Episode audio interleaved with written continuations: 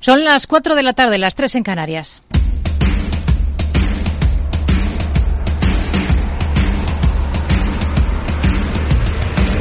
No decida lo que hará el mercado.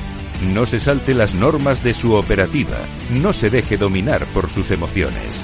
Mercado Abierto con Rocío Arbiza.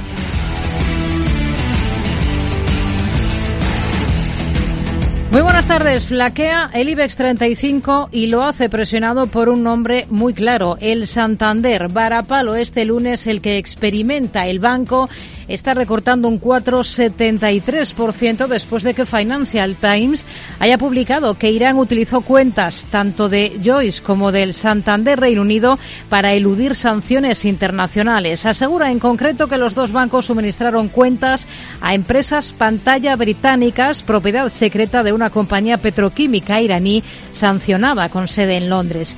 De la, desde la entidad española lo niegan, señalan que no han incumplido las normas de Estados Unidos en relación con las sanciones impuestas a terceros que cuentan con políticas y procedimientos para asegurar que se cumplen los requisitos relativos a las sanciones y que van a continuar con su colaboración proactiva con las autoridades británicas y estadounidenses pertinentes. Valores como ArcelorMittal, Inditex o Repsol acompañan al Santander entre los peores del día dentro de un selectivo IBEX 35 que baja un 0,90% y está por debajo de esa cota de los 10.000 puntos 9.971.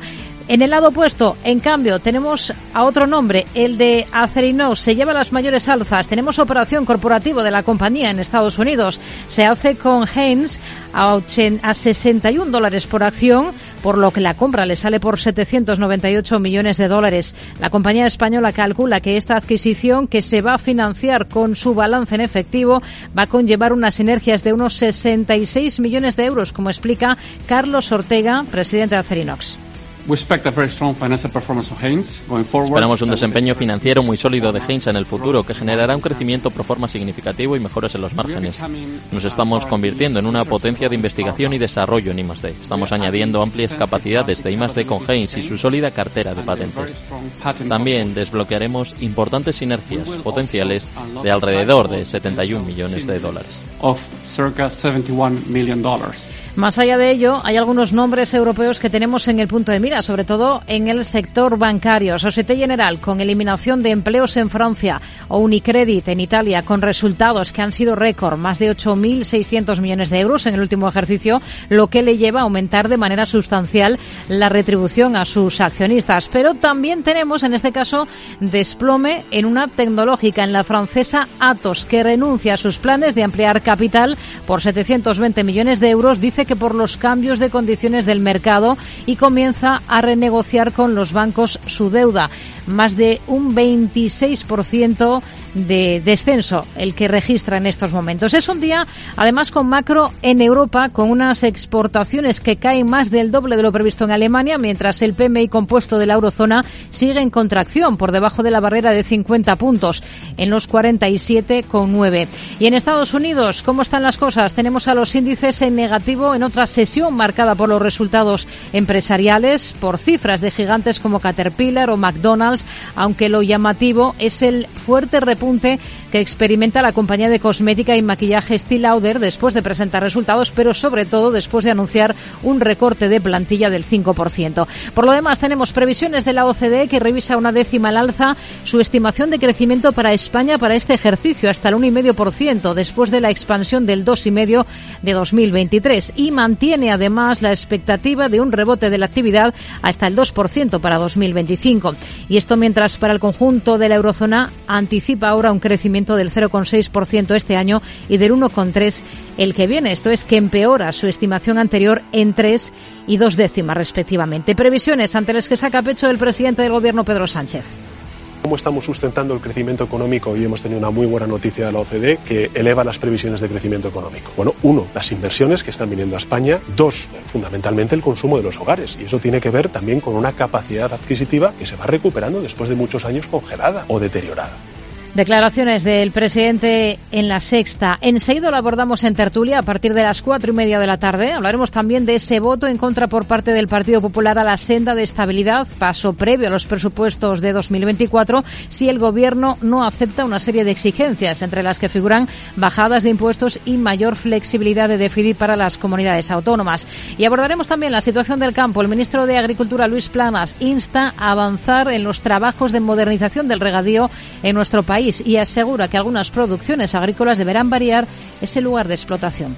Está claro que hay producciones que en un lugar y en un contexto climático han tenido su lugar, que van a tener lógicamente que variar esa posición.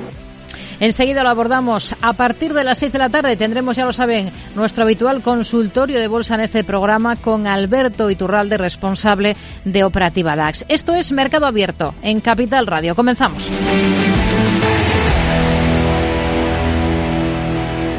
Mercado Abierto, Capital Radio.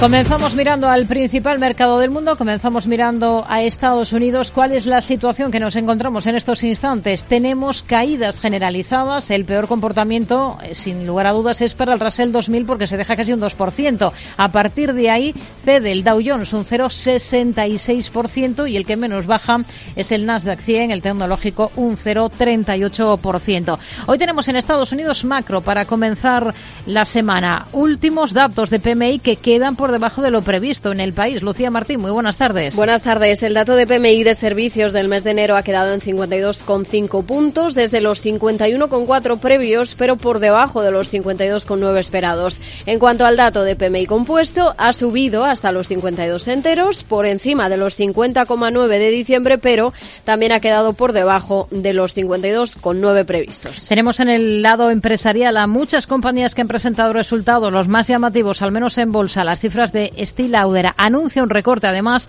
del 5% de su plantilla. La compañía va a recortar hasta 3.000 puestos de trabajo de los 62.000 que tiene en todo el mundo como parte de ese plan de reestructuración. Espera que la supresión de, esos empleos genere unos beneficios brutos anuales antes de impuestos de entre 350 y 500 millones de dólares. Steel Lauder ha hecho este anuncio al presentar sus cuentas que recogen una caída del 9% en sus ingresos durante su primer semestre de año fiscal hasta el entorno de los 7.800 millones de dólares. El mercado se queda con lo primero, con ese recorte de plantilla. Está subiendo casi un 15% el valor en estos instantes.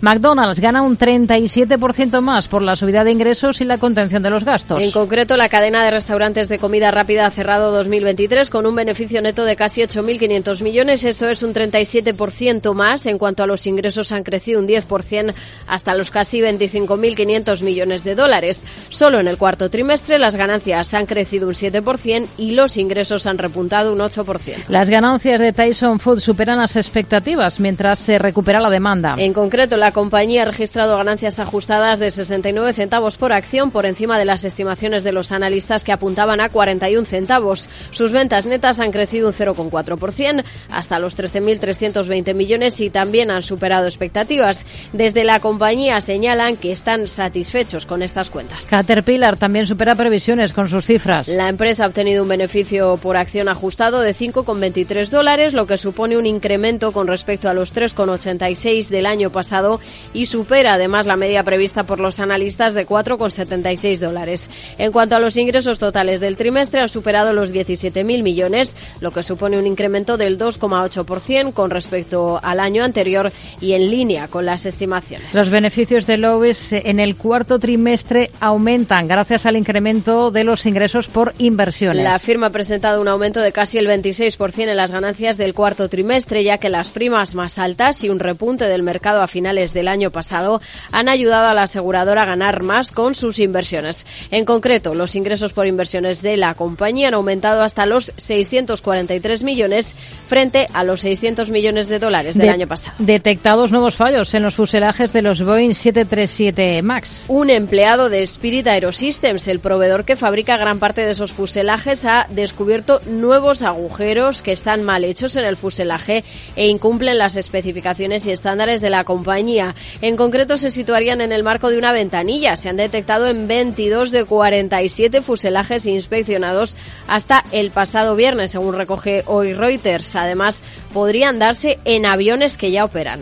Y Amgen logra resultados prometedores con su fármaco contra la obesidad. Los datos en ensayos en animales y en humanos en etapa inicial de ese fármaco contra la obesidad de Amgen, publicados en una revista médica, muestran que promueve una pérdida de peso significativa con un perfil de seguridad aceptable. Además, este tratamiento de Amgen ya destaca frente a sus competidores porque está diseñado para administrarse de forma mensual, mientras que los fármacos de Novo Nordisk y Eli Lilly se deben administrar de forma semanal. Hoy tenemos varias compañías del sector farma con muy buen comportamiento. Eli Lilly, por ejemplo, con una subida que supera el 5,5% a esta hora de la tarde. IDEX Laboratories también con repuntes de más del 6%. Catalen repunta casi un 10, aunque lo mejor en el S&P 500 es para la mencionada Steel Lauder. La subida en estos instantes supera el 14,5%. En el lado de los descensos, de los retrocesos, también tenemos algunos nombres propios destacados, como Air Products and Chemicals, que está recortando más de un 15%. En Face Energy, con descensos superiores a los 7 puntos porcentuales. Vamos a mirar a Estados Unidos con Ricardo González, gestor de GPM y autor del libro El Código de Wall Street. Ricardo, muy buenas tardes. Hola, buenas tardes, Rocío. Bueno, tenemos una jornada de momento al otro lado del Atlántico con los índices de Estados Unidos que se mueven a la baja, descensos que son más acusados en el caso del Russell 2000, superan el 2% de caída. Expectativas para los índices estadounidenses, por ejemplo, para el S&P 500 ¿Cómo suele comportarse después de subir un 20% o más como ha hecho en el último ejercicio?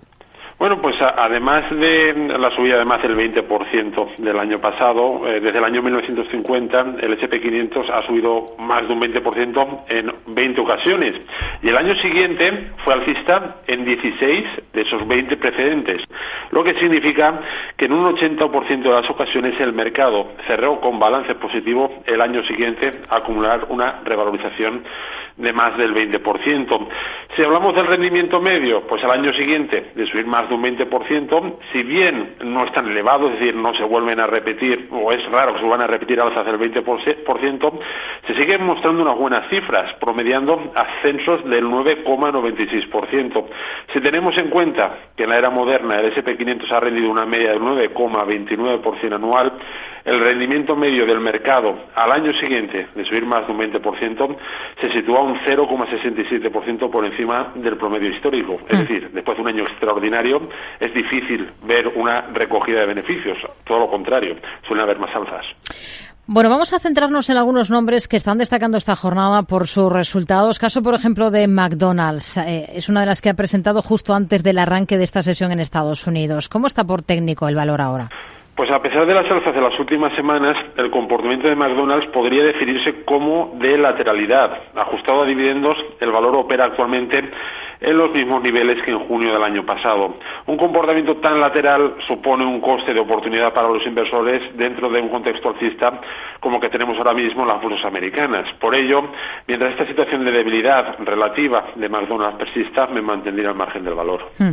Otro de los protagonistas por sus resultados, por sus cifras, es Caterpillar. Niveles eh, clave que vigilaría muy de cerca en este valor ahora. El aspecto técnico tanto del valor como del sector es muy positivo. De hecho, el sector de ingeniería industrial técnicamente ganó fuerza la semana pasada y si nos centramos en Caterpillar, hablamos de un valor que está en subida libre. Este es un síntoma muy positivo técnicamente para cualquier valor que lo experimenta, puesto que en este caso Caterpillar ha pasado a operar un entorno libre de resistencias. Esto es la conocida como subida libre a nivel técnico. Hmm. ¿Cómo está por técnico Tyson Foods, que es otra de las que ha presentado números ya antes del inicio de esta sesión en Estados Unidos y está subiendo con fuerza, más de un 4,5%. Pues el sector de productores de comida se debilitó a principios del año pasado y Tyson Foods, a, pesar de los avances de hoy, no escapa de esa debilidad sectorial a medio plazo. Hablamos de un sector de corte muy defensivo, ¿no? El sector de productores de comida. Este tipo de sectores suelen funcionar bien a medio plazo en entornos en los que hay incertidumbre, pero históricamente son débiles en entornos de optimismo como el que tenemos actualmente. Este tipo de valores, insisto, que a pesar de la subida de hoy son débiles, hay que evitarlos, ya que ante cualquier revés que veamos en el mercado tiene más papeletas experimentar un mayor sufrimiento. Hmm. Steve Lauder, disparada esta jornada, es la estrella después de esas cifras, pero sobre todo después de ese anuncio de que va a recortar un 5% de su fuerza laboral, está subiendo pues casi un 14% en estos instantes. ¿Con qué ojos mira al valor ahora? Pues el sector de activos personales está muy débil y Steve Lauder, a pesar, como sucede con Dyson de la subida de hoy, no escapa de esa debilidad sectorial, con una evolución de la cotización que a medio plazo es muy negativa. Aunque ha experimentado un pequeño rebote estas últimas semanas y que tiene continuidad hoy, hace poco operaba en zonas de mínimos multianuales y lo está haciendo con una gran debilidad. Este tipo de valores eh, que son débiles hay que evitarlos y técnicamente a medio plazo es un, un aspecto muy desfavorable, la verdad. Volvemos a mirar a, Boeing, un nuevo problema de calidad va a retrasar algunas entregas de sus eh, aparatos 737 MAX. ¿Cómo, ¿Cómo está el valor por técnico? El sector aeroespacial y defensa americano se editó este verano, eh, en verano del año pasado, y Boeing, que a finales del año 2023 eh, había sido capaz de escapar de esa debilidad sectorial, en las últimas semanas ha sucumbido a la debilidad que afecta a su sector y ya opera con un sesgo bajista. Mientras el valor no lo veamos que sea capaz de fortalecerse técnicamente, es decir, recupere la tendencia alcista, se va a fortalecer, lo mejor es mirar en otras direcciones. Hmm. Otro de los títulos de los que estamos muy pendientes, lo hemos contado, es de Amgen, después de anunciar resultados preliminares de su tratamiento experimental contra la eh, obesidad, con buenos resultados, parece. ¿Qué estrategia seguiría con un valor como este? Pues a pesar de que el sector farmacéutico se mantiene bastante débil con un comportamiento muy lateral, Amgen logra escapar de ese lastre sectorial y la semana pasada cerró en máximos históricos. Este es un síntoma muy positivo técnicamente, no como hemos hablado anteriormente con Caterpillar, puesto que el valor opera en un entorno libre de resistencias. Para mí, mientras no pierda los 259 dólares por acción, a medio plazo su situación es alcista. Hmm. ¿Cómo actuaría con Meta después de ese hueco alcista tan importante que dejaba en la última jornada? Pues la situación técnica ahora mismo de las empresas de software es la más positiva al otro lado del Atlántico, lo venimos comentando ya durante las últimas semanas. De hecho, es el sector más fuerte ahora mismo en las bolsas de Nueva York. Meta forma parte de ese buen comportamiento, puesto que se mantiene fuerte y alcista. De hecho, en estos primeros compases de 2024 ha entrado en su vida libre, otro valor que tenemos ahí eh, avanzando sin resistencias. La tendencia alcista y la fuerza que muestra valor, para mí pone sobre la mesa suficientes argumentos técnicos como para mantenerla en las carteras. Nos quedamos entonces con ello Ricardo González, gestor de GPM y autor del libro El Código de Wall Street. Gracias, hasta la próxima. Muy buenas tardes. Gracias a vosotros, buenas tardes. Y atentos, porque el martes 20 de febrero les invitamos al Caser Investment Summit Sevilla, unas jornadas dirigidas a agentes financieros en las que van a poder encontrar ustedes las claves para la gestión de patrimonios en este 2024, Aida analizaremos desde las perspectivas macroeconómicas a la inteligencia artificial aplicada a la gestión patrimonial. Un evento con la presencia de Manuel Alejandro Cardenete, catedrático de Economía de la Universidad de Loyola, que hablará sobre la macroeconomía que viene. Salvador Más, CEO y fundador de GPT Advisor, que abordará la inteligencia artificial en la gestión de carteras. Y Asier Uribe Echevarría, director de Caser Asesores Financieros, que pondrá sobre la mesa las claves para la gestión de patrimonios. Si es agente financiero, asista al programa conducido por Luis Vicente Muñoz y reserve su plaza en el correo eventos Recuerde, el 20 de febrero de 5 a 7 de la tarde desde la Cámara de Comercio de Sevilla.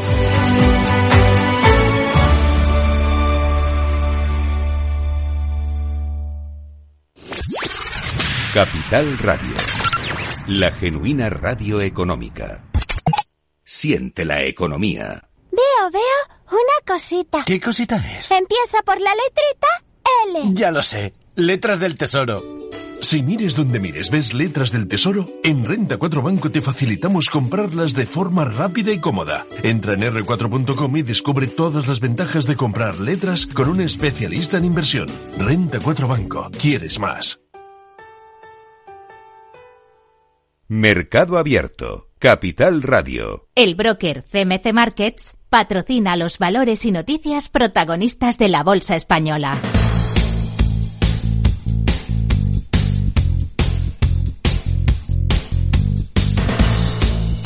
Miramos a la bolsa española, tenemos al selectivo, tenemos al IBEX 35 a esta hora con recortes, con descensos que superan ya el punto porcentual. Está el IBEX en 9.953 puntos, mientras el protagonismo es para el Banco Santander. Asegura que no ha incumplido la normativa de Estados Unidos sobre sanciones a Irán. Alejandra Gómez, muy buenas tardes. Muy buenas tardes y lo hace después de que el Financial Times publique que Irán evadía las sanciones empleando las cuentas tanto de Lloyds como de Santander UK para evadir las sanciones al país y gracias a la ayuda de los servicios de inteligencia de Teherán. Destacan desde el medio que ambas entidades habrían suministrado cuentas a empresas pantalla británicas de una petroquímica propiedad de Irán y sancionada por Estados Unidos por haber recaudado fondos para una división de, la Guardia Revolucionaria. El Tesoro da mandato a seis entidades para lanzar una emisión de deuda sindicada a 30 años. Tenemos en el punto de mira sobre todo y a Cerinos en el lado opuesto al Santander, porque el Santander es el que más cede. Lo mejor para Cerinos compra la empresa de aliaciones estadounidense Heinz por 740 millones de euros. Sí, lo hace a 61 dólares por título, lo que conlleva un valor de empresa deuda incluida de 900 millones de euros. Acerinox destaca que esta operación se financiará con su balance en efectivo y conllevará unas sinergias de unos 66 millones de euros. En palabras de Carlos Lora Tamayo, responsable de relación con inversores y comunicación. Esta adquisición no solo solidifica nuestro liderazgo industrial en Estados Unidos, sino también nuestra posición global en acero inoxidable, acero y aleaciones de alto rendimiento.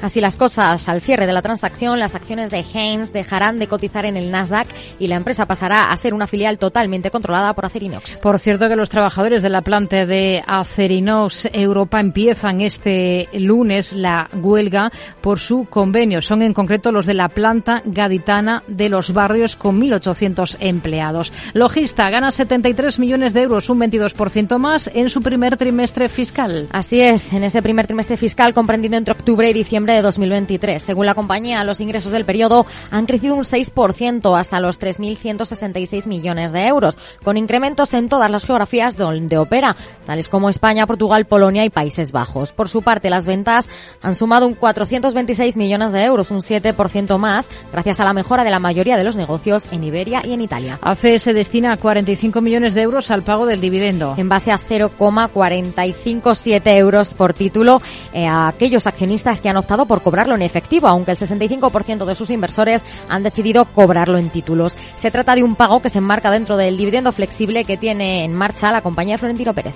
Otra compañía del sector, Acciona, cierra un préstamo verde Samurai en yenes de 280 millones de euros. Y se convierte así en la primera empresa española en suscribir este tipo de préstamos transfronterizos que está suscrito en el mercado japonés por emisores internacionales. La transacción, que ha recibido el apoyo de 17 bancos, se basa en el nuevo marco de financiación de impacto sostenible de la compañía y tiene el fin, dicen desde la compañía, de generar más resultados positivos y sociales a nivel local. Y Amber eleva su OPA sobre A Plus a 11 euros por acción y valora la compañía en 1.420 millones. Así es, los fondos ISEQ y TDR, a través de su sociedad conjunta Amber, reaccionan a la última oferta de Apolo sobre Plus y llegan a los 11 euros por acción desde los anteriores 9,75 que ofrecían en un inicio. Esta nueva oferta se ubica por encima de esos 10,65 euros que ofrece el fondo estadounidense. El precio nuevo ofertado por Amber supone valorar a Plus en 1.420 millones de euros, lo que supone unos 140 millones de euros más que en su oferta inicial. El broker CMC Markets ha patrocinado los valores y noticias protagonistas de la Bolsa Española. Protagonistas en la Bolsa Española a los que nos acercamos justo a esta hora con Álvaro Blasco, socio director de Atele Capital. Hola Álvaro, ¿qué tal? Muy buenas tardes. Muy buenas tardes. Y el nombre propio de la jornada es el del Banco Santander, un varapalo del 5%. Es lo que se anota ahora mismo la entidad después de publicar Financial Times que Irán utilizó cuentas de Santander eh, Reino Unido y de Joyce para eludir sanciones internacionales. Eh, ¿Cómo debería gestionar el Santander este tema que, le está suponiendo este claro impacto de cotización? Bueno, yo creo que la clave está en, eh, demostrar con la máxima rapidez eh, y con la máxima transparencia posible mm, cómo han sido los hechos que se hayan podido producir, ¿no? Eh, yo creo que la entidad tiene los sistemas, en principio, perfectamente adaptados para detectar estos temas de blanqueo. es curioso, ¿no?, que hayan podido pasar por los filtros de Joyce y de Santander, según anuncia Financial Times, pero como digo, es algo que puede ocurrir y yo creo que ahora mismo eh, la máxima rapidez y la máxima transparencia es lo que el mercado necesita recibir de Santander. De momento lo que ha dicho es que no ha incumplido la normativa de Estados Unidos sobre sanciones a, Irán. Eh, veremos qué más va saliendo sobre este asunto. Hoy está claro ese castigo que está recibiendo la entidad. Em, el contrapunto lo pone a Cerinox en el lado positivo. ¿Qué le parece esa compra que ha anunciado en Estados Unidos? ¿Qué le aporta y qué le parece el precio? Bueno, eh, yo el precio es difícil de juzgar. Eh, indudablemente es interesante, puesto que Acerinox eh, se ha mostrado dispuesto a pagarlo, ¿no? Yo creo que esa compra de Heines lo que le, produce, digamos, es un mayor peso, un mayor poder en aleaciones de alto rendimiento, que al final lo que hacen es complementar los productos de acero inoxidable que está produciendo en Estados Unidos, la que yo creo que es un valor importante, eh, añade, eh, yo creo, una, una línea, digamos, de alta de alto valor añadido y por lo tanto buenos precios y buenos márgenes y por otro lado pues parece que puede haber unas sinergias entre las compañías del entorno de los 66 eh, millones de euros. Para, para el valor como, como inversión, ¿qué visión tienen ustedes ahora? ¿Les convence Acerinox? Bueno, nosotros siempre hemos sido positivos con Acerinox eh, y no ahora, sino siempre, como digo. Eh, ¿Por qué? Porque sencillamente eh, tiene una buena diversificación y luego tiene una posición estratégica muy fuerte en Estados Unidos, que es uno de sus grandes mercados, donde sus posibilidades de crecimiento son muy elevadas. Por lo tanto, seguimos apostando por Acerinox y creemos, como decía, que esta compra de productos de, de mayor eh, calidad o de aleaciones de mejor eh, rendimiento puede ser muy positivo para apuntalar todavía más rápido el crecimiento. Hmm. Em, ¿Qué le han parecido los resultados de Logista, que es otro de los protagonistas de esta jornada? 73 millones de euros gana en el último trimestre fiscal, un 21,9% más. Bueno, yo creo que los resultados han sido muy buenos. Eh, eh, yo creo que es lo que podemos esperar de una compañía como Logista. Eh, quizás lo más importante es esas eh, dos compras que ha realizado durante el trimestre que le permiten seguir diversificando en los productos en los cuales se, utilizan en el reparto de el reparto por sus servicios y esto siempre es positivo, ¿no? yo creo que además el dividendo que anunció el pasado día 2, ¿no? De del complementario de 1,36 euros y que va a repartir el 90% del resultado neto, yo creo que es una clara llamada a accionistas que buscan eh, cierta estabilidad en las compañías en las que invierten, con un crecimiento moderado, pero con buenos resultados y buenos dividendos. Hmm. Es noticia Acciona porque ha cerrado un préstamo Samurai eh, de 280 millones de euros al cambio. Es la primera empresa española en suscribir este tipo de préstamo. ¿Qué es exactamente un préstamo Samurai? ¿Qué particularidades tiene, Álvaro? Bueno, yo creo que lo más importante de los préstamos, los bonos Samurai, como eh, una cosa u otra, es que eh, lo que buscan es acercar al inversor japonés eh, pues financiación o bonos emitidos por compañías no japonesas, ¿no? Y yo creo que esto es importante porque yo creo que abre, abre pues más diversificación en la financiación de la, de la compañía. si no me equivoco, han participado eh, me parece que son 17 entidades financieras y eso hace que mm, yo creo que eh, es una operación de éxito para la compañía, eh, como decía, sobre todo para buscar esa diversificación en la financiación a lo largo del mundo.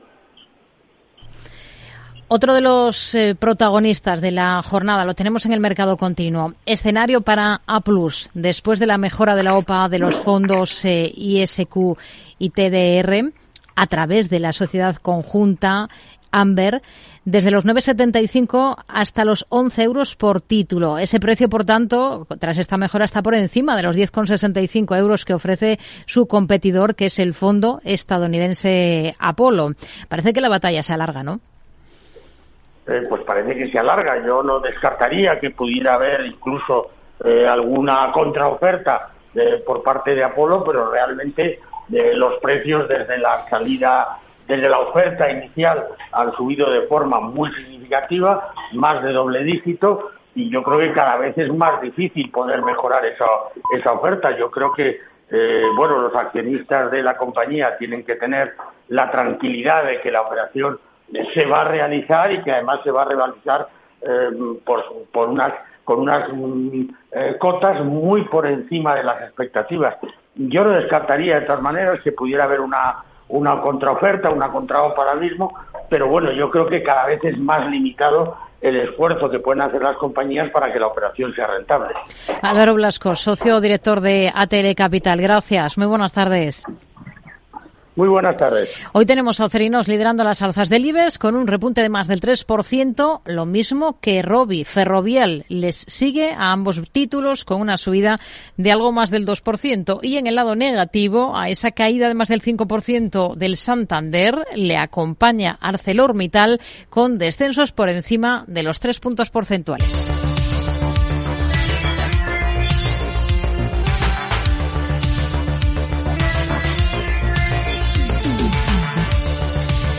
Comprobamos cómo están las cosas en el resto de índices del viejo continente. ¿Cuál es la situación a esta hora de la tarde mientras van a más esas caídas en el caso español? Porque el selectivo IBE se deja ya por encima del punto porcentual. Números rojos generalizados, caídas eso sí bastante más discretas. La peor plaza en el resto de Europa, más allá del IBEX, es la bolsa francesa, el CAC 40. Según las pantallas de CMC Markets Brokers, ahora mismo se deja un 0,32%. Un 0,20% de caída experimenta el DAX alemán, mientras que en Londres tenemos los descensos más discretos, de apenas el 0,12%. El Eurostox 50 camina con un retroceso en estos instantes del 0,23%. Vamos a ver qué valores destacan en esta jornada en Europa. Alejandra Gómez. Este lunes todas las miradas están puestas en el sector financiero, que más allá de la noticia de que Irán haya utilizado cuentas del Santander UK y Lloyds para evitar los vetos internacionales, el banco italiano Unicredit bate récords con sus resultados de 2023. Se anota un beneficio de 8.600 millones en el ejercicio y supera con este 53,8% más las expectativas del mercado. En banca también destaca Francia porque Societe Generale anuncia que va a suprimir 900 empleos en su sede de París, un 5% de sus servicios centrales, como parte de la nueva ruta estratégica de la compañía. Eso sí, el Banco Galo ha señalado que se hará sin despidos y que se pondrán marcha una serie de medidas de acompañamiento para los afectados. Por su parte, Nordea, el mayor consorcio bancario de los países nórdicos y bálticos, es noticia porque ha obtenido en 2023 un beneficio neto de 4.934 millones de euros, un 38% más que en el ejercicio anterior. En otro orden de cosas, pero de nuevo en Francia, nos movemos al sector automovilístico porque Stellantis niega este lunes que se esté llevando a cabo planes de fusión con Renault, respondiendo así a las especulaciones de prensa sobre una posible asociación liderada por el país galo. Y nos fijamos esta jornada también en Airbus porque, según informa Reuters, entrega 30 aviones en el mes de enero, un 50% más que el mismo mes de 2023 y en línea con enero del 2022. Además, Atos también ocupa portadas tras anunciar que suspende sus planes para ampliar capital y señalar que ahora trabaja en la reestructuración de su deuda. No olvidamos tampoco al sector de las telecomunicaciones porque Orange se suma a Telefónica y a Vodafone para ofrecer 5G en su marca de bajo coste, en este caso Simio. Todo ello mientras Vodafone anuncia que reduce un 2,3% los ingresos en su tercer trimestre fiscal de octubre a diciembre hasta hasta rozar los 11.400 millones. Además, la británica dice estar en conversaciones activas para llegar a un posible acuerdo en Italia. Así, aunque vuelve a crecer en ingresos en España tras facturar 974 millones en el periodo, su consejera delegada resalta que la venta del negocio en nuestro país a Cegona avanza según lo previsto. Más hacia el norte del continente miramos al mundo farmacéutico porque Novo Holdings, la matriz de Novo Nordics, comprará al fabricante de medicamentos Catalent por 11.500 millones de dólares con el objetivo de ampliar su capacidad de producción de su medicamento Wegovy. Vamos a detenernos en algunos de todos estos valores que hoy están destacando en Europa con Pablo García, director general de Divacons Alfa Value. Hola Pablo, ¿qué tal? Muy buenas tardes. Hola, buenas tardes, Rocío. Y feliz cumpleaños. Muchas gracias. Uno va sumando años y, más en el mercado, ¿verdad? Em, sí. Compañías, protagonistas. Hoy tenemos un auténtico varapalo en Atos. Eh, ¿Cómo hay que entender esa decisión de que suspende sus planes para ampliar capital y que en cambio trabaja ya para reestructurar su deuda? Pues bueno, qué complicado. Y cuando uno efectivamente lleva muchos años en esto, pues ve que no son del todo sinceros. Cuando alguien no amplía capital es porque algún escollo ha tenido. 720 millones de euros, una compañía que, que, que lleva un menos 60% en el año y suma y sigue, o mejor dicho, resta. Eh, busca varias soluciones para refinanciar la deuda. Es verdad que tiene la posibilidad del negocio de Big Data y seguridad a Airbus, también algunas conversaciones con EPEI y, y también con renegociaciones con, con bancos que algunos de ellos bancos garantes que han retirado su apoyo y no es de extrañar después de numerosos profit warning y numerosas decepciones con ventas de activos. Así que, desgraciadamente, lo que queda para esta compañía de consultoría y tecnología francesa pues es vender activos para intentar eh, sacar el cuello, pero lo tienen francamente complicado y este este varapalo es uno más, eh, insisto, por por esta por esta fallida ampliación de capital. Hoy tenemos mucha tela que cortar en el sector financiero, especialmente. Eh, ¿Qué visión tiene para el Banco francés Societe General tras ese anuncio de eliminación de 900 puestos de trabajo? Bueno, no está entre nuestros favoritos, JP Morgan en Estados Unidos, también BVA en España y Unicrédito, eh, conforman un poco la banca, que de hecho han publicado buenos resultados. En el caso de SOGEN es verdad que este recorte de 900 empleos de su sede central no es una novedad, ya habían comentado que iban a, que iban a recortar empleos y sobre todo quieren hacerlo con salidas voluntarias, es decir, que no sean un despidos, digamos, forzados, ¿no? Con el fin, como siempre dicen, pues reestructurar, reorganizar, mejorar la eficiencia, agilizar la toma de decisiones. Mm. No lo vemos mal, pero creo que de forma encubierta hay ahí pues un, tema efectivamente de, eficiencia ¿no? del Banco Gal. Mm. Uno de los nombres ya lo ha citado, es el de Unicredit, que ha presentado resultados esta jornada, lo mismo que por ejemplo el Banco Nórdico Nordea. Nordea ha incumplido previsiones con esas cuentas, mientras que Unicredit pues está firme en bolsa después de confirmar un beneficio récord de más de 8.600 millones de euros en el último ejercicio. Es uno de los bancos que más convencen por técnico. Nos lo comentan día tras día aquí en esta emisora y a usted por fundamentales también le convence, ¿no? Sí, la verdad es que lo han hecho francamente bien y sorprenden porque los márgenes de intermediación crecen un 5,7%, claramente por, encima de lo previsto. También a nivel de comisiones, los gastos operativos han quedado claramente por debajo, que es algo que en algunos bancos eh, les han subido. Y el rato de eficiencia, que sabemos que cuanto más bajo, más eficientes, 41,6 se acerca a los españoles, porque el resto de bancos, que no son los españoles, suelen tener unos ratios de eficiencia bastante pobres. Y en el caso de la entidad financiera sueca de Nordea, se esperaba mucho más, está cayendo un 5% respecto al más 8% que sube Unicrédito, aquí se ve claramente los vencedores y vencidos. Han quedado por debajo y además a nivel operativo esperábamos bastante más del banco nórdico y bueno, lo único positivo es que han dado unas estimaciones pero a más largo plazo, a 2025 eh, con roles superiores al 15%, ratios de eficiencia entre el 44 y 46%, pero el mercado se ha centrado más en, este año presente hmm. y ahí pues las previsiones no son muy halagüeñas. Más bancos, eh, Santander y Joyce, a los dos se les apunta con el mismo dedo, se les señala con el mismo dedo por parte de Financial Times eh, señala esta, este diario que ambos suministraron cuentas a empresas pantalla británicas, propiedad secreta de una compañía petroquímica iraní sancionada. Eh, ¿Cómo se explica esa caída tan discreta de Joyce y ese varapalo del 5% del Santander?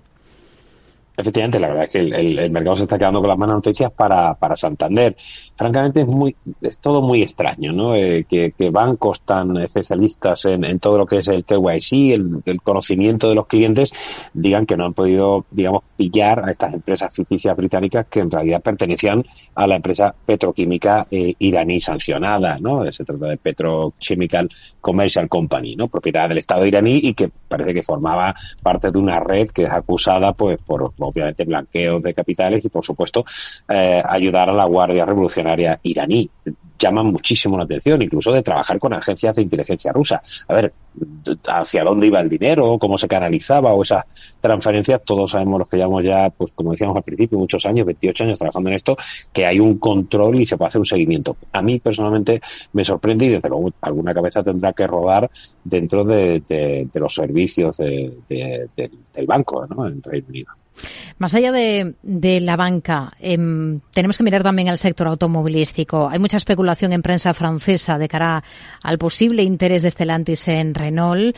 Em, ha, habido un desmentido por parte de Stellantis que niega fusión. ¿Podría ser un movimiento razonable?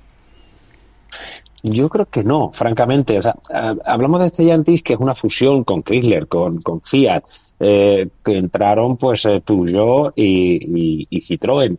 ¿Para qué necesitas fusionarte con, con Renault o con Renault, como dicen por aquí? ¿no? Es decir, ¿para qué? Si precisamente tus problemas, como decía el bueno de los más, y también, por supuesto, Carlos Tavares, eh, el CEO de Stellantis, llegan de China. Pues mm, se habló de una fusión con una de, de las compañías chinas. Eso podría tener más sentido el problema de, o, mejor dicho, el, no resolución de, la, no resolución del problema es fusionarte con Renault para tener más cuota en Francia y tener más de lo mismo. Necesitas ser mucho más competitivo, sobre todo en el mercado asiático o lo que está llegando del mercado asiático para acá. Por lo tanto, una fusión eh, en China o una compra en China tendría sentido, pero fusionarte con Renault no va a solucionar tus problemas de competitividad respecto a las compañías automovilísticas chinas. Hmm. ¿Qué le han parecido los datos de Vodafone? Esa cifra de negocio que se acerca a los 11.400 millones de euros entre octubre y diciembre, eh, tercer trimestre fiscal de la, de la compañía.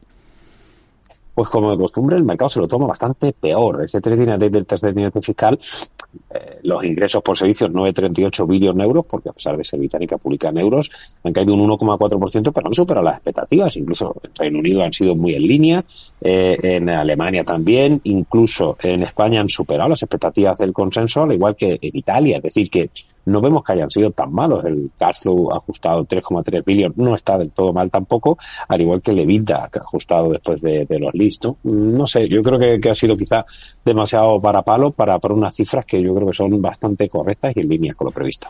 Una cosa más, en Londres, buen tono en GSK. ¿Qué visión tiene para la compañía ahora?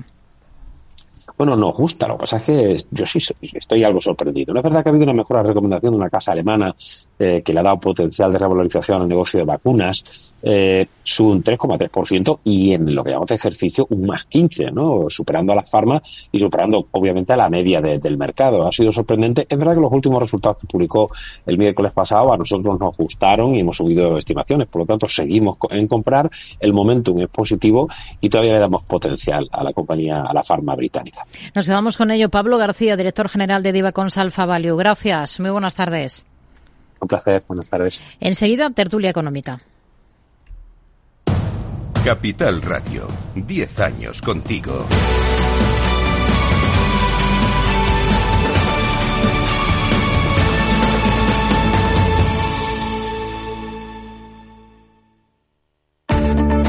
Si quieres adelantarte a los cambios económicos, digitales y empresariales, escucha After el programa de Capital Radio para profesionales, pymes y emprendedores que te ayudará a entender el momento presente y a tomar decisiones para el futuro inmediato.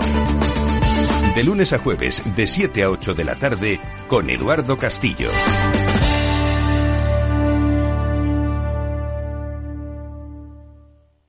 Nos gusta que las personas tengan opinión propia. Quienes aquí hablan también expresan su propia opinión no representan la opinión de Capital Radio. Mercado Abierto con Rocío Arbiza.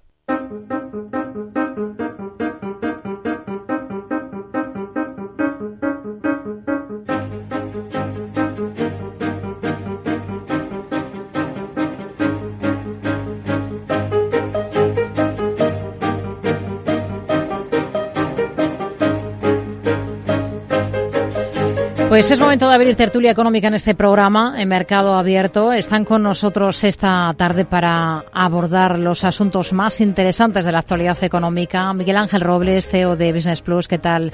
Miguel Ángel, muy buenas tardes. ¿Qué hay? Buenas tardes, Rocío. Miguel Córdoba, profesor de Economía y Finanzas de la CEU San Pablo. Muy buenas tardes.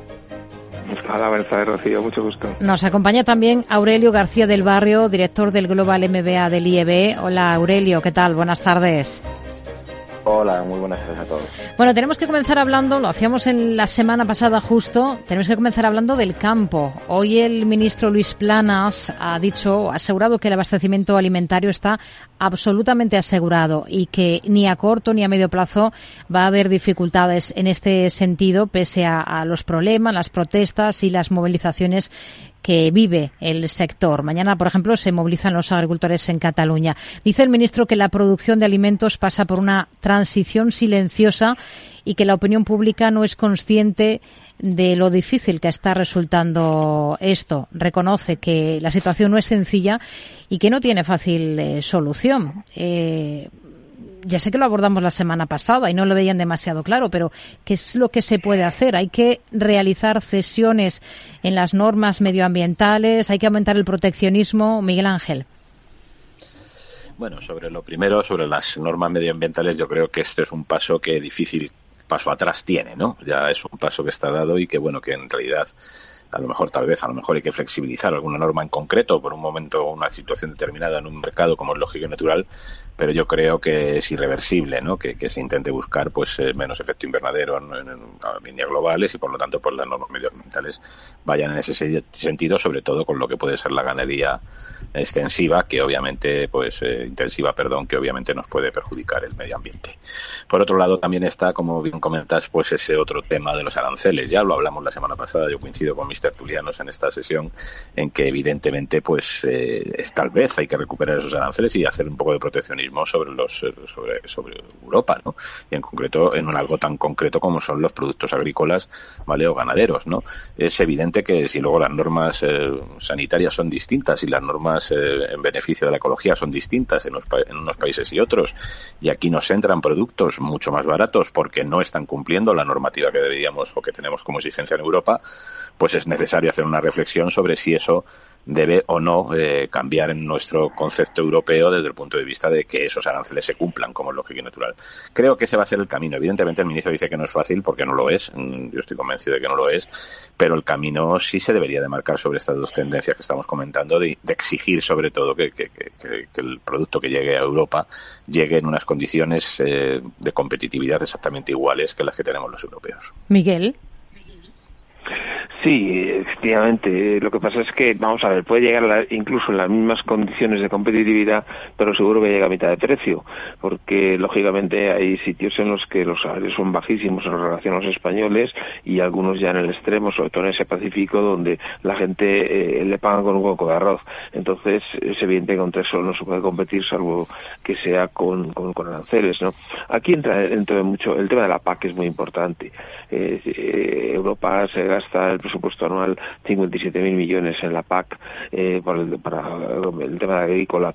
Yo sé que es muchísimo dinero, pero no sé si necesitamos más o no. Pero creo que la autosuficiencia en temas eh, alimentarios, en temas sanitarios, etcétera, debe ser una, una premisa de la Unión Europea. Eh, yo creo que esos aranceles eh, que se deberían de cobrar deberían de compensar los elevados costes que va a tener esto. Yo creo que es un tema bastante más amplio y, por supuesto, como dice el ministro, muy difícil de, de resolver porque hace falta que los 27 se pongan de acuerdo y, y tengan una política común eh, para estos temas. Eh, de luego, para mí sería un tema estrella para la Comisión Europea en los próximos años. Hmm. Ha citado el tema de la PAC. Eh, es un importante parte, trozo, ¿no?, de ese pastel del presupuesto comunitario, lo que se lleva a la política agraria común. Eh, no sé si todo este tema, eh, estas cantidades en subvenciones, han hecho al campo europeo más competitivo, o quizás lo contrario. Miguel. Pues no, no. Ah, sí.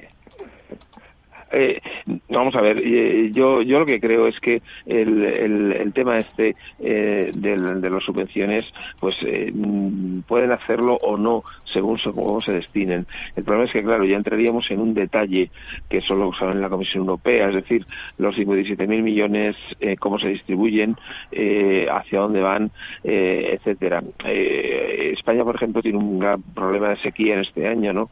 Entonces, claro, el problema está en que nosotros somos capaces de producir con costos con los costes laborales menores que el resto de Europa. Eh, y claro, eh, otros países como los franceses pues se quejan por ello, claro, porque dicen, no, es que mire usted que aquí los salarios son otros y entonces los españoles, que sí tenemos un buen producto, compiten con nosotros y hacen un efecto Claudine y nos echan del, del, del mercado. Eh, yo creo que eh, por supuesto, eh, habría que subir los salarios en España, pero sí que creo que, que se debería intentar armonizar un poquito todo esto en, mm. dentro de Europa. Por eso decía antes que, que, el, tema es, el tema es complicado. Es decir, eh, hasta qué punto si le das una subvención de 100 euros a un, a un agricultor francés tiene el mismo efecto que si se das a un, a un español. Probablemente el efecto en el español sería muy superior a de esos 100 euros al que le das al francés. Hmm. Aurelio. Bueno, pues aquí básicamente eh, el campo tiene varios problemas, son problemas además muy profundos, ¿no? O sea, empezando por la falta de, agua, el envejecimiento de la población, falta de rentabilidad porque tienen precios bajos con, costes de producción eh, altos, eh, la falta de innovación y tecnología, no hay una política agraria efectiva y la competencia de otros países, que más que de países europeos, donde también, pero bueno, sobre todo países que tienen eh, eh, unos costes de producción eh, mucho más, más bajos que nosotros y donde además los estándares de calidad, como se comentaba anteriormente, pues a lo mejor no, no son los mismos y por lo tanto eso sí produce una, competencia desleal. Solución, desde luego estoy de acuerdo con que no es, no es sencilla. quizá ante en, este último caso el, el origen de, de, estos productos donde sus estándares pueden ser los, los no más adecuados o, que no estén en, similitud de competencia con, con nosotros, bueno, pues a lo mejor sí habría que plantearse, desde luego, una un tema un tema de, arancelario no y sobre la política agraria común bueno pues claro tenemos que ver que es que hay dos tipos de, ayudas no las indirectas y, y, a los agricultores y las y las indirectas. Y dentro de las primeras tenemos dos tipos la que se conceden por volumen de producción que se llaman las acopladas y luego las desacopladas no que se conceden en función de las hectáreas no por producción ni por rendimiento. Es decir que un señor que tiene tierras aunque no las cultive puede recibir este tipo de ayudas y después las ayudas indirectas que se producen eh, pues por temas de desarrollo rural, ¿no? O sea, si eh, por ejemplo a alguien hay que eh, compensarle porque se va a hacer una carretera que pasa por por, por su por su campo, pues obviamente se aprovecha para para compensarle por lo que no ha recibido vía ayudas ayudas directas. Entonces, es sí esto también está provocando bueno pues que, que mm, no sean totalmente efectivas las, las, ayudas en cuanto a la solución de, de, los problemas eh, agrarios. Bueno, vamos a hablar de, crecimiento. Hoy la OCDE ha revisado ligeramente al alza la expectativa que tiene para nuestro país, para España, para este año. Habla de un 1,5%. Mantiene la previsión del 2% para 2025 y en los dos casos pues están por encima, bastante por encima de las cifras del conjunto de la zona euro. Em, que se mantenga esta disonancia entre la evolución de España y la del resto de países europeos, que a las, a las claras parece que están más estancados. ¿Hasta qué punto les llama la atención, Miguel Ángel? Bueno, vamos, yo creo que hay que tener, seguir teniendo todavía el efecto pandémico en todo esto, ¿no? Y como la disminución del crecimiento en nuestro país, pues, pues fue mucho mayor que en otros países europeos de la zona euro, ¿no? Hay que tener en cuenta todavía de que, bueno, a mediados de este año 2023 pasado ha sido cuando se ha recuperado el nivel prepandémico, ¿no? De crecimiento en nuestro país, compensándolo con las pérdidas que habíamos tenido de crecimiento en los años anteriores. Bueno, pues yo creo que, que en realidad esto no viene a significar nada más de que los objetivos, sobre todo desde el punto de vista de incremento de la partida de turistas en nuestro país y una parte muy importante de lo que es eh, toda esa conceptualización ¿no? de la economía retenida que había en nuestro país con motivo de la pandemia, pues se ha puesto un poco en desarrollo y eso ha hecho que, que, que a estos puntos o estos niveles. ¿no? Y lo cierto también es que el consumo es un fomento que ha habido importante dentro de lo que es en nuestro país y sigue manteniéndolo ha sido pues acorde a este crecimiento. Por otro lado, hay que reconocer que algo de parte de los fondos europeos estará llegando también, ¿no? Para que este crecimiento se provoque y España es uno de los máximos eh, receptores de esos fondos europeos, ¿no? Con mejor o peor eh, resultado, sobre todo en lo que es eh, su, llegada al usuario final, ¿no? A aquel, aquel destinatario final, pero obviamente esto también tiene, tiene que tener algo de incidencia sobre ese estado de crecimiento que tenemos, ¿no? Aunque todavía todos los planes del plan de recuperación pues no, no estén en, al 100%, ¿no? Y por otro lado, pues yo creo que hay un factor clave en todo esto que es también esa parte que tenemos eh, en nuestro país es muy constante de que la inversión va hacia abajo y el crecimiento se mantiene. No sé por qué puede pasar estas cosas, pero lo cierto es que es algo que de manera constante en los ciclos económicos se está viendo, ¿no? Y se ve de manera repetitiva, ¿no? O sea, cómo tal vez a lo mejor estar centrados en un ámbito muy de servicios y muy de consumo, pues impide que, esos dos factores vayan de la mano, ¿no? Pero bueno, a mí no me extraña estos resultados de crecimiento para nuestro país, eh, visto la evolución que se está teniendo, como he dicho, en todos estos puntos. Hmm. Eh, es interesante este punto que ha subrayado Miguel Ángel, eh, Miguel, porque tenemos estos datos de crecimiento que son mejores que los que tienen países de nuestro entorno, pero se está poniendo también mucho el acento en este punto débil, ¿no? Que sería eh, esa inversión productiva que va menos. ¿Hasta qué punto le preocupa esto? Pues se me preocupa bastante porque España lleva viviendo de la deuda pública demasiado tiempo. Eh, me explico. El PIB, eh, aunque en los manuales no lo pongan, tiene dos componentes, una la productiva y otra la fiduciaria. normalmente a lo largo del tiempo, pues en las últimas décadas, pues no era habitual que se emitiera tanta deuda pública. Sin embargo, España ha sido el campeón de emisión de deuda pública de, Europa eh, durante ya 10, 12, 15 años. Entonces, el tema está en que tú coges, emites deuda pública, Carlos Corto ha dicho que este año va a emitir otros 55.000 millones más de deuda neta, como si no fuera nada, ¿no? Entonces, claro, de esos 55.000 millones, resulta quitarle un 20% que se vaya a impuestos, pero como al final lo reparten en cheques a, digamos, familias vulnerables, minoristas y demás, pues el 80% va a consumo, el 80% serán unos 40.000, 40 y algo mil millones. Eh, claro, eso es un 2% del PIB es dinero que se reparte en cheques y que automáticamente la gente lo gasta eh, sin que haya venido la producción y hace que eh, bueno pues eh, aumente el consumo y eso evidentemente aumenta el PIB. Entonces claro hay un problema de que me comentaba Miguel Ángel baja la, la inversión ¿cómo es posible? Claro que es posible porque nos viene dinero que además mucho viene del extranjero porque España no, no el ahorro es bajo y por tanto necesitamos ahorro eh, externo y al final todo eso acaba en el PIB, pero no es porque nosotros lo estamos produciendo, quien lo produce son los de fuera. Entonces, quienes nos mandan dinero aquí para eh, ese aumento de consumo ficticio. Esto lleva pasando demasiados años en España y si algún día deja de pasar lo notaremos en las cifras del PIB. Aurelio. Bueno, pues eh, sí, está, está claro que nuestro ritmo de crecimiento ha sido más alto por el efecto de, de, la, de la pandemia y también por la parte productiva, ¿no? Porque obviamente una, uno de los factores de ralentizamiento, sobre todo los países de las, de las economías del, del norte de Europa, el, quizá ese, ese factor productivo en este momento y, bueno, dentro de la preocupación que es eh, desde otra perspectiva, pero eso les está les está penalizando no su modelo económico, mientras que a nosotros esa, esa rápida recuperación del, turismo también nos, nos está nos está beneficiando, con lo cual es, es lógico, ¿no? Eh, no no no diría no diría que me extraña ni muchísimo menos. Hmm. Em, una pincelada sobre otro tema. Eh, el PP ha confirmado, Miguel Ángel, que va a votar en contra de la senda de estabilidad, que es el paso previo a los presupuestos del 24, si el Gobierno no acepta una serie de exigencias, por ejemplo, bajadas de impuestos o mayor flexibilidad de déficit para las comunidades autónomas. Este eventual retraso lo que va a hacer es retrasar aún más el propio calendario de los presupuestos, ¿no? Bueno, vamos, eh, es que sea el Partido Popular o no quien acompaña esa senda de, crecimiento y de impuestos, pues obviamente no va a variar la situación que tiene el gobierno tan compleja para aprobar los presupuestos, que yo creo que en cualquier caso lo que van a pasar va a ser a ser prorrogados en esta situación que tenemos ahora mismo de inestabilidad política.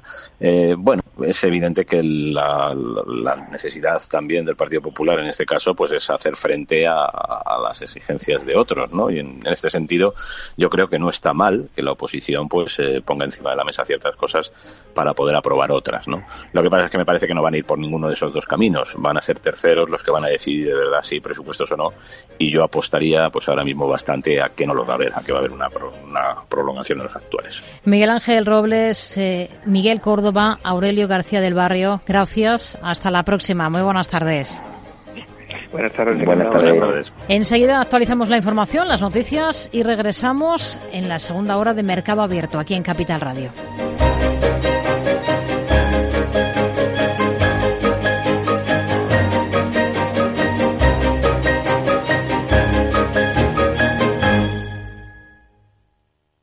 Mercado Abierto con Rocío Arbiza.